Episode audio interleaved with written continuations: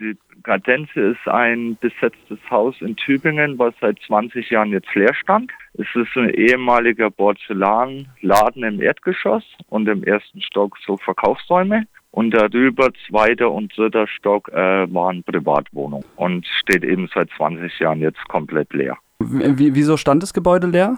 So, die Besitzerin, die wohnt jetzt am Bodensee, ist eine ältere Dame. Warum es leer steht, ist eine gute Frage. Es sieht so von heute auf morgen so verlassen aus. Also nach, ich gehe jetzt schnell weg, nichts geplantes. Da noch sehr viel Einrichtung hier ist, vor allem von diesem Porzellangeschäft. Und ganz oben eben auch noch Privatmöbel lagern von dieser Person im obersten Stock das wir auch nicht betreten und das auch mit dem Makler und der Besitzerin so abgemacht, dass wir eben diese äh, Privaträume da oben äh, respektieren und. Das heißt, ihr habt aber auch Kontakt zur Besitzerin, das heißt, eine Räumungsbedrohung existiert nicht. Aktuell ist die Lage so, dass keine Bedrohung existiert. Es befindet sich momentan diese Planung, dass der Verkauf ansteht und die Stadt es eben für uns übernehmen soll. Wir dann mit dem Mietshäuser-Syndikat aus Freiburg eben das dann kaufen.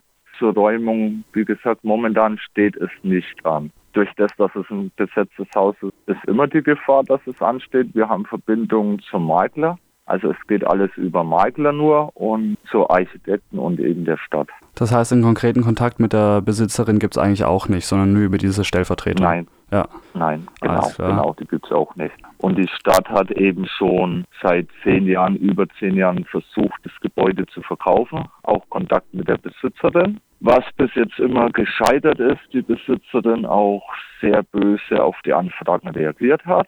Ja, sie wollte es nicht verkaufen und die Stadt ist eben jetzt in Verhandlungen und würde das eben auch gerne für uns natürlich mitkaufen da sie selber Interesse seit zehn Jahren daran hat, dass das Gebäude wieder lebt. Kurz zur Lage von der Gardensia. Sie ist sehr zentral in der Innenstadt Richtung Altstadt.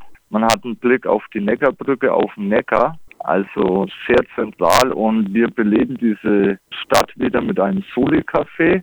Die Leute auch in dieser Gartenstraße, die Nachbarn, die Bevölkerung, sie freut sich, dass wir hier wieder Leben reinbekommen.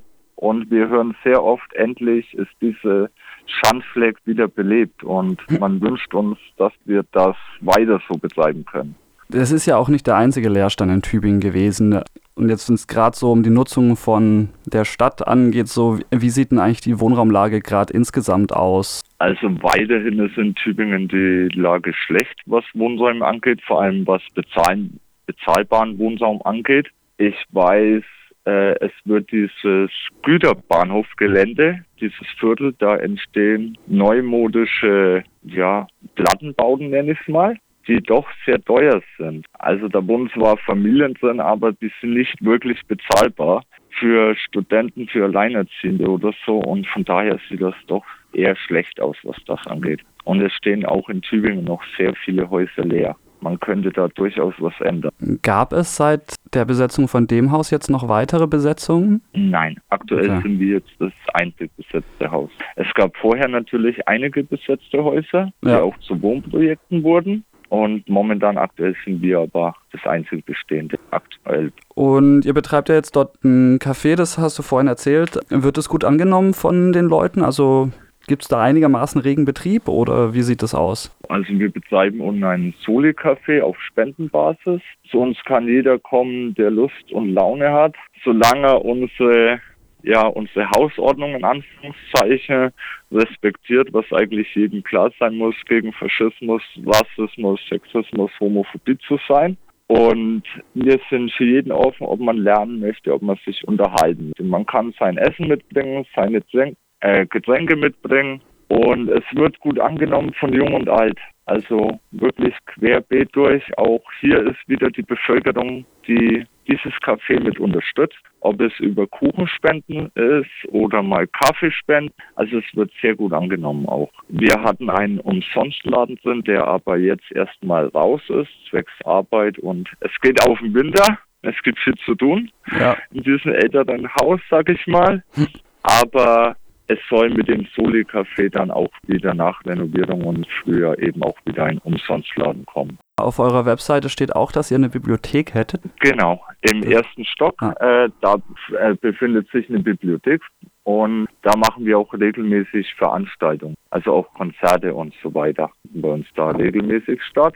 Und das wollen wir auch weiterhin so nutzen, gleichzeitig eben auch als Wohnsozialen weiter. Also ihr wollt weiterhin Veranstaltungen machen können und ähm, sozialer genau. Wohnraum heißt dann, wenn es gekauft ist, als Mietshäuser-Syndikat wahrscheinlich, oder? Genau, Genau, mit dem Mietshäuser-Syndikat zusammen, genau. Und eben momentan ist in Planung, dass wir so 20, 22 Zimmer haben und ein bis zwei WG. Das kommt dann auf die Größenverteilung drauf an. Aber so ist ungefähr jetzt die Planung. Das heißt, was aus dem Haus passieren soll, ist äh, relativ klar. Gibt es darüber hinaus noch irgendwie weitere Ziele, die ihr verfolgt? Mhm, eigentlich nur dieses Aufmerksam machen, dass es auch weitergeht und eben auch, dass sich die Stadt weiter darum kümmern soll, andere Häuser abzukaufen und mehr sozialen Wohnraum zu schaffen. Und langfristig eben halt, dass wir hier autonom eben dieses Kaffee betreiben und einen gemeinsamen Lebensraum haben und Kultur betreiben, so wie jetzt auch